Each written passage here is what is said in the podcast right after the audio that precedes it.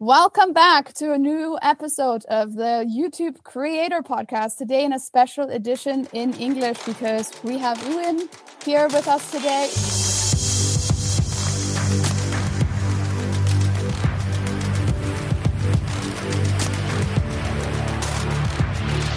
Can you please, first of all, tell me exactly how to not embarrass myself and pronounce your name correctly?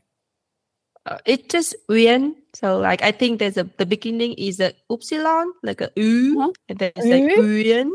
Uyen, yeah. that's a it's such a nice name, you know, and like I think I can I'm actually see myself like trying not to say it because I don't want to embarrass myself, but that's beautiful name.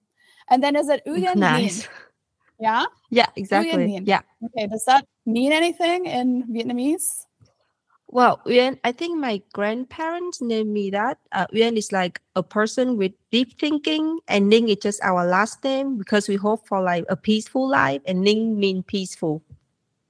Okay, well, they got that correctly, right? They probably uh, they did not see coming what happened to you. And just to recap for everybody who maybe doesn't know who you are, you kind of started doing short form video during the pandemic, and then what happened?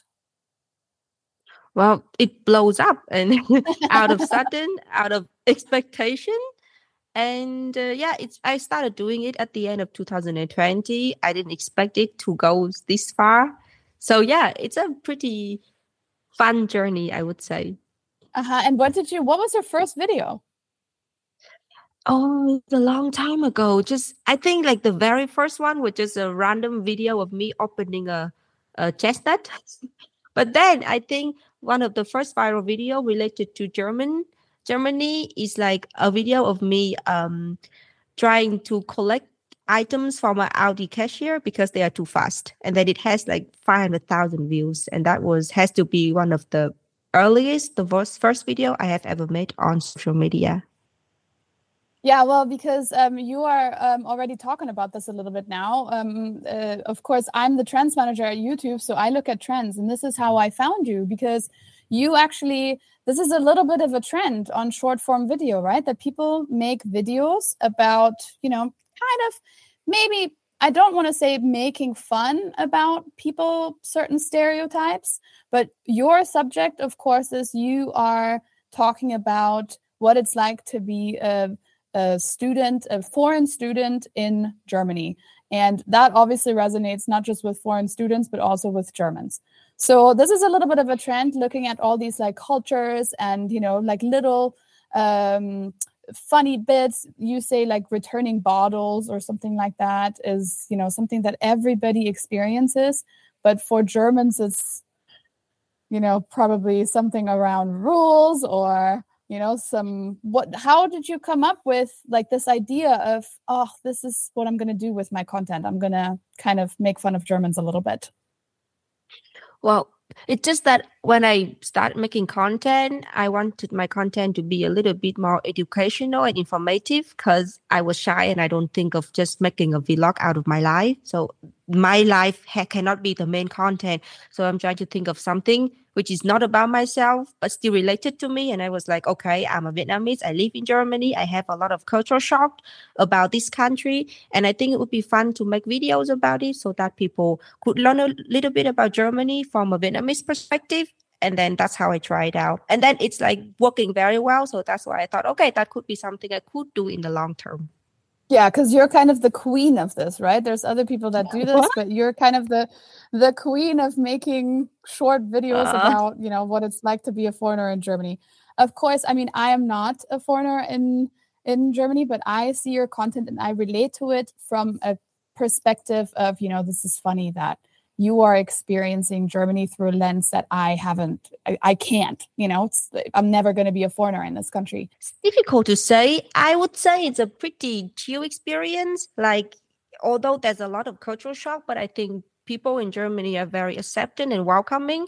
So, see, I was here, I was just I never have like really a big struggle with anything because everybody is very welcoming. It's mostly like every day there's something interesting to learn that is completely different from my experience and my lighter field. So I think I would say being a foreigner in Germany is pretty exciting. so do you go through your everyday life and something happens to you and you're like, oh, I'll make a video out of that? Yeah, yeah, yeah. so which is which is so important because um, most of the time I'm just staying at home recently because uh, I was writing my thesis and there's not much to do, uh, just staying at home. And it kills my creativity because I don't go out and I don't have any interaction with anybody in Germany. so I'm trying to at least going to the park or go shopping or at least walking around every day to have like any kind of interaction that I could turn to content. Yeah, and so what's a what's an average day like for you? Do you do you actually have to go look for ideas or do you just kind of take note when something happens to you? Most of the time I I wouldn't say I have like a very busy day or like a full of activity days. Uh, most of the time I spend quite much time scrolling on social media to see if there's a trend, there's a news out, there's something going on on social media that I could put on my content. I also, uh, yeah, walking around, going, doing my daily life in Germany to try to find some inspirations. And like, it, if there's an idea pop up in my mind, I'll just write it down and then I'll make it in the afternoon. Mm-hmm. Now, you obviously said the buzzword for me. You said trends, and obviously, you know, I do I do trends every day. Um, a question that I get very often is how do you even find trends? How do you do that? How do you go about your day to find the trends and actually make them content?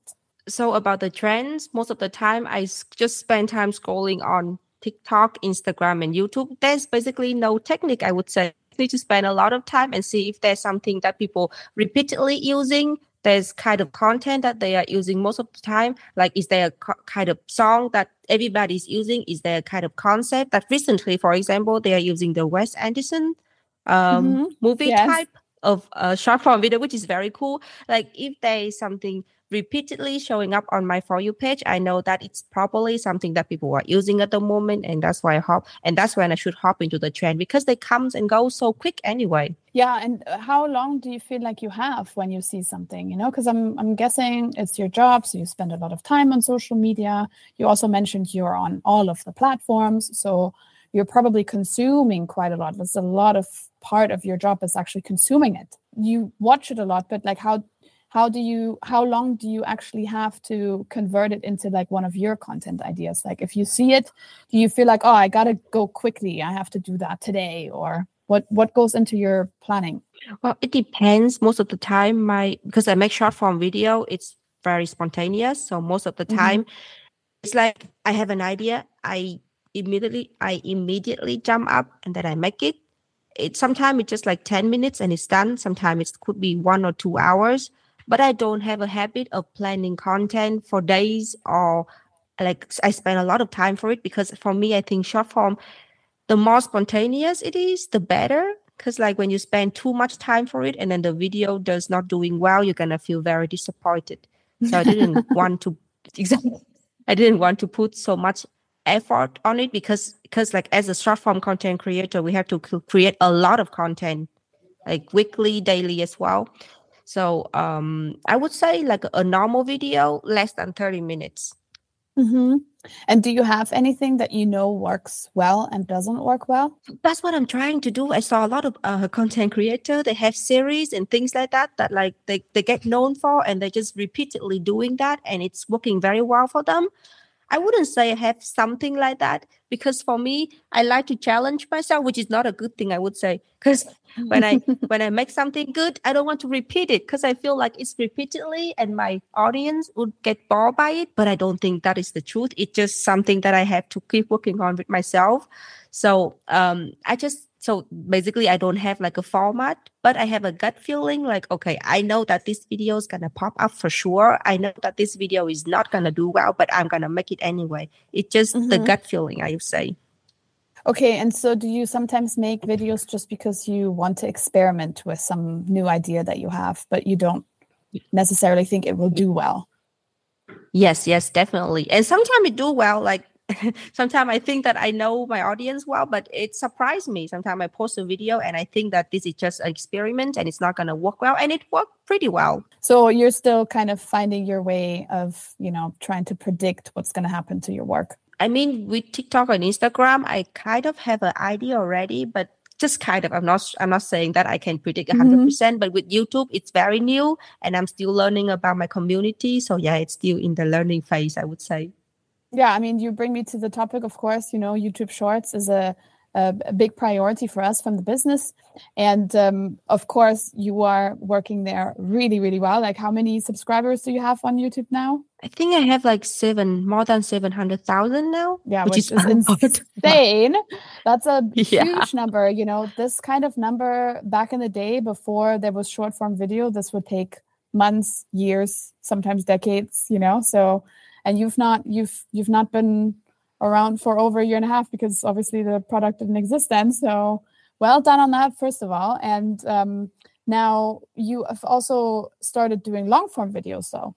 So you're not just doing the um, short form, like little funny bits, yeah. but you're also showing your life. Can you tell me why you decided this was like the uh, necessary next step for you? Did you always want to do long form as well? I'm starting as a short form creator. It's always I was a little bit worried and scared of doing long form because first of all, with short form, everything has to be so quick. There is no second that you have like a break second. Everything, every sentence has to be like next to each other and things like that. And I'm used to that. I'm used to make content which is just 15 seconds and then everything happened in that 15 second. And when I think of making a 10 minutes video, I get pretty worried and I'm not sure if I can even do that. But I chose to do it because I think it's a great way to let my community know more about me. Because with a sketch video, with a funny video, or with a short video of 15 to 30 seconds, it's hard to have a personal connection with your follower, with the one who watching your content. And with a long form video, I have more time to show them who I am, to do things that I want to do that I cannot really do on a very short con very short video. So that's why i decided to also making long form video as well. Mm-hmm. and what what goes into your planning for a long form video? Do you because i noticed you don't just do the german stereotypes in your long form video. Yes yes. Because um, honestly honestly it's really in the testing phase. I'm still trying. I mean whenever i have an idea i'll do it I didn't really have like um really a clear plan of exactly what I'm gonna and I also and I, I want to in the long form I want to let my follower know more about me and not just like oh these girls who make uh, content about life in Germany as a foreigner. I would like them to know like, oh, this is Uyen, and she is this kind of person and this is her personality and this is her life. I would like them to care about me a little bit as a in a personal level as well. And that's why I don't just focusing on like stereotype life in Germany comedy bits in long form video. Because if you wanted to see that, you can just go to my short form. I have like hundreds of video about that already anyway. So you try to not um, have anything repeat. You you do new ideas and you know at some point maybe you'll run out of your stereotypes. Is there already you know ideas for new formats or are you kind of experimenting with new ideas in different formats? That is what i'm worried about as well because i think um, at one point i wouldn't say like ideas about life in germany would like completely run out but i would think that it's gonna be too repetitive so I'm testing with like content idea about uh, cultural differences between uh, Vietnam, Germany, mixed couple relationship because I have a mm-hmm. German boyfriend and we talk a lot about that and my audience loves that. I also uh, think about just like normal daily life content, which is like, you know, just like a little bit mainstream about something funny about my life. I would talk about that too.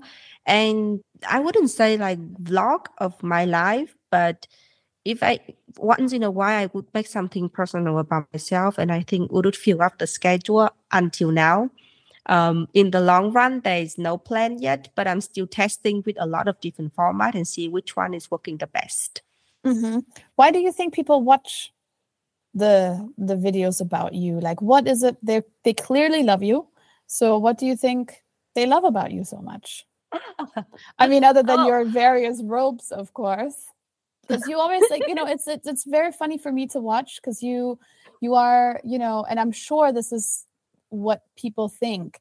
They probably see you as one of them because you are you are you know you're you're not wearing lots of makeup you're in your robe sometimes you know you're in this like real life situation with your boyfriend now fiance and they relate to you you know? And although it's like kind of funny but they must have like a personal connection to you from their own life but what do you Thank think you.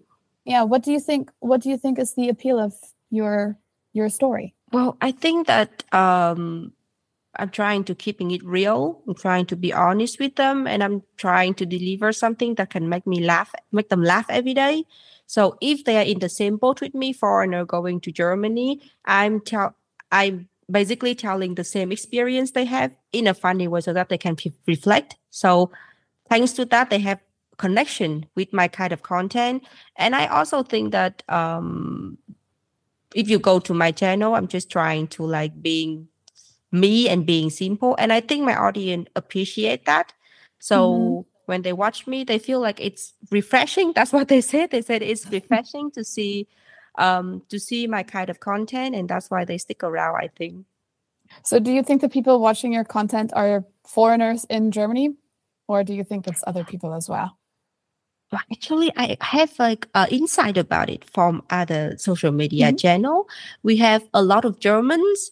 We have or a lot of people who live in Germany, but we also have a lot of uh, nationality. Like American is my second biggest audience uh, demographics, um, and other country in Asia like India, Philippines, and um, Southeast Asia, Vietnam, obviously as well. Because it's not just about Germany. I think when people scroll on social media, not even do you, you don't even need to have the same experience like me. You just want to have something entertaining, like my content, and they also can learn a little bit about two countries in the world. So Yeah.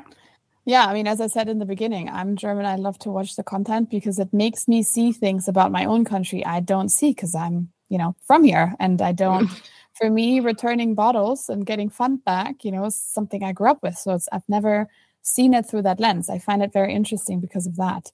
Um, but yeah, I'm like I'm wondering because of course, if you have many people watching from Asia or Americans, like what what do you think they're watching it for? Is it it's just interest in you. They're not necessarily looking at, you know, moving to Germany themselves. I could only speak on my experience. Like I'm not planning to move to Italy, but I follow a bunch of like content creator talking about life in Italy.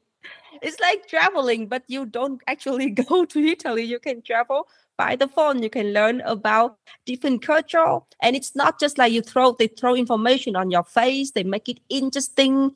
They make it like entertaining. So I watch it. So I think it could be the same with my followers.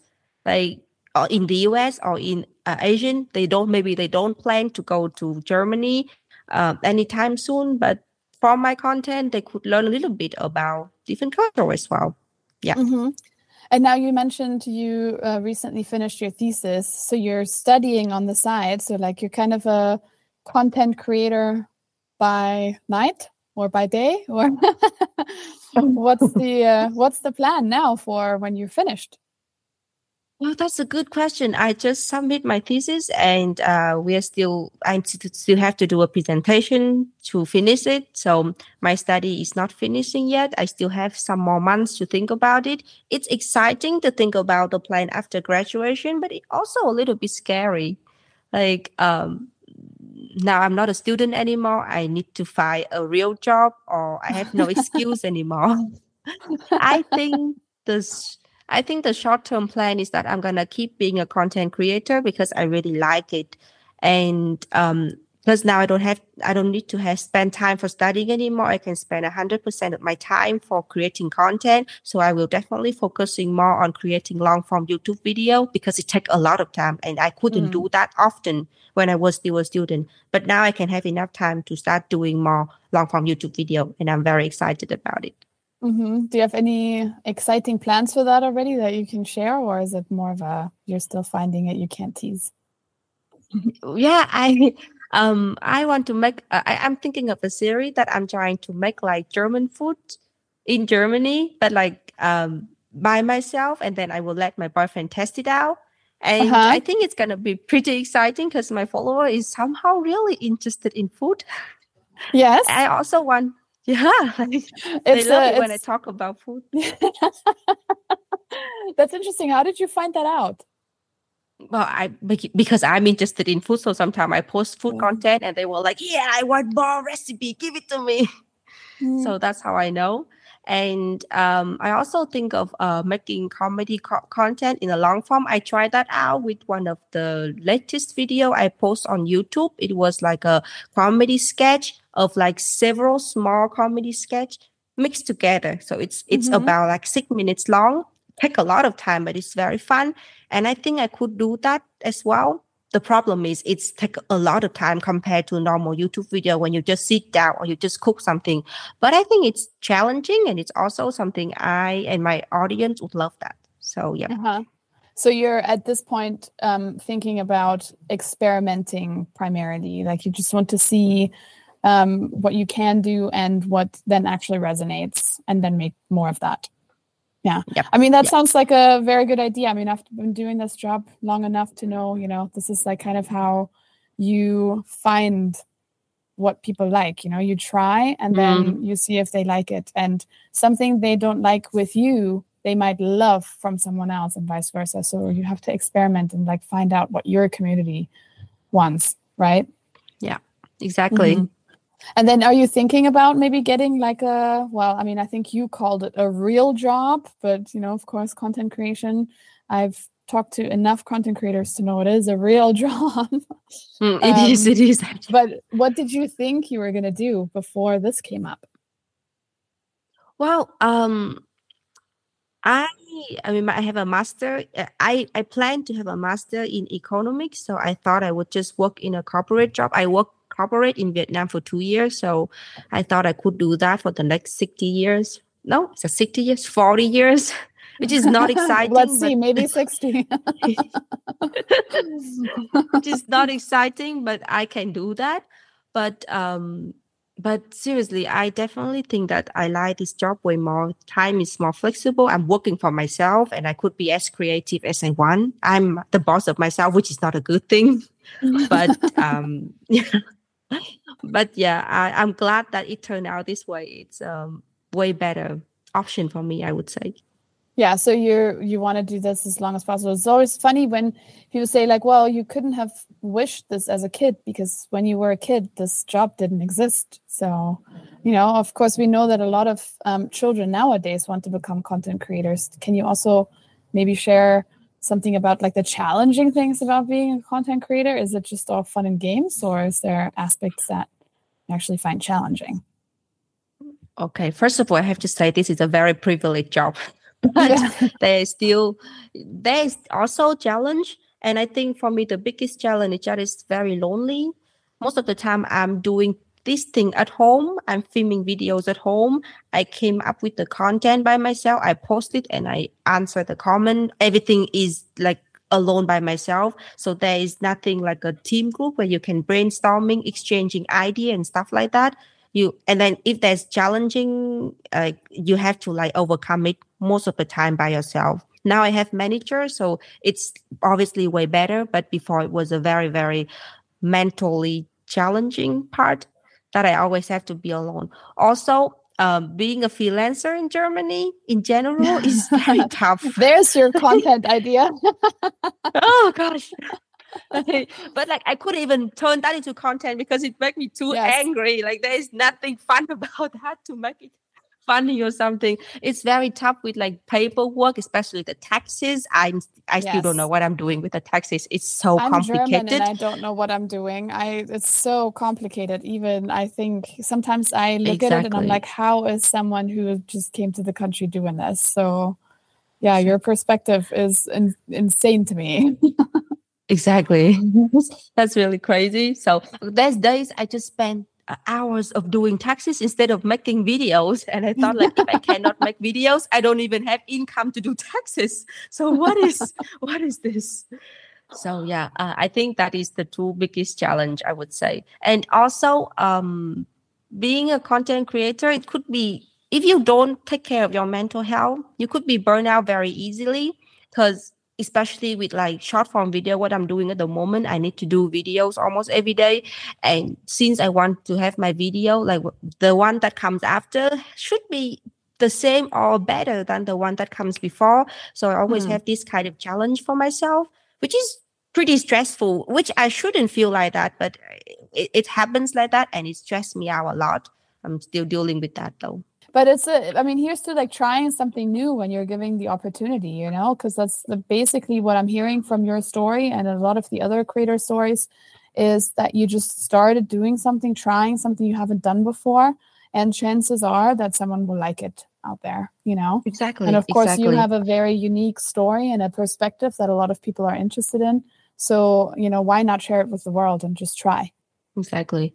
I think it's pretty um pretty cool that um before I started to make a short form video or anything on the internet, I had no, I never thought of myself as someone who's creative or someone who can be on the camera to do something. And then once I started to do it, and it was not even good at first, but then if you keep starting to do it and learn from your mistake in the past, you can get pretty good at it. And it helped me to believe that people are like I can do almost everything as long as I start doing it. Yes. So yeah. It sounds very much like it's just another skill, right? That we just haven't learned. Exactly. Not every has learned how to make content and how to make good content, mm-hmm. how to talk to mm-hmm. communities online. It's very much a skill that us in this business are collectively kind of practicing together, right? Because it didn't exist like 10 years ago in that same way. So it's mm-hmm. like going to the gym, you just continue doing it, and then at some point you're in shape. Um, yeah, exactly. So it was very, very interesting um, perspective from you. Thank you so much, Uyen. Uh, it was so nice to talk to you. I would love to say we talk about this um, forever, and especially in my friend circle. I hang out with lots of Brazilians here in Berlin, and they you are a legend with them. So ah! like, did you see she went to Ausländerbehörde? And you know, because they definitely know your pain there. Um, so yeah. It's been super super fun to like talk to you about this. Um of course um, thank you for your time but also you know thank you for sharing your story with us. And of course for me as a german it's like super fun to watch and i'm very very happy you're experiencing the country in this way. It makes me very very happy. Um, and i wish you, you, all the best and all the uh, best for you and your soon to be husband thank you. Thank you very much for your time too. I have a very good time talking to you. No thank you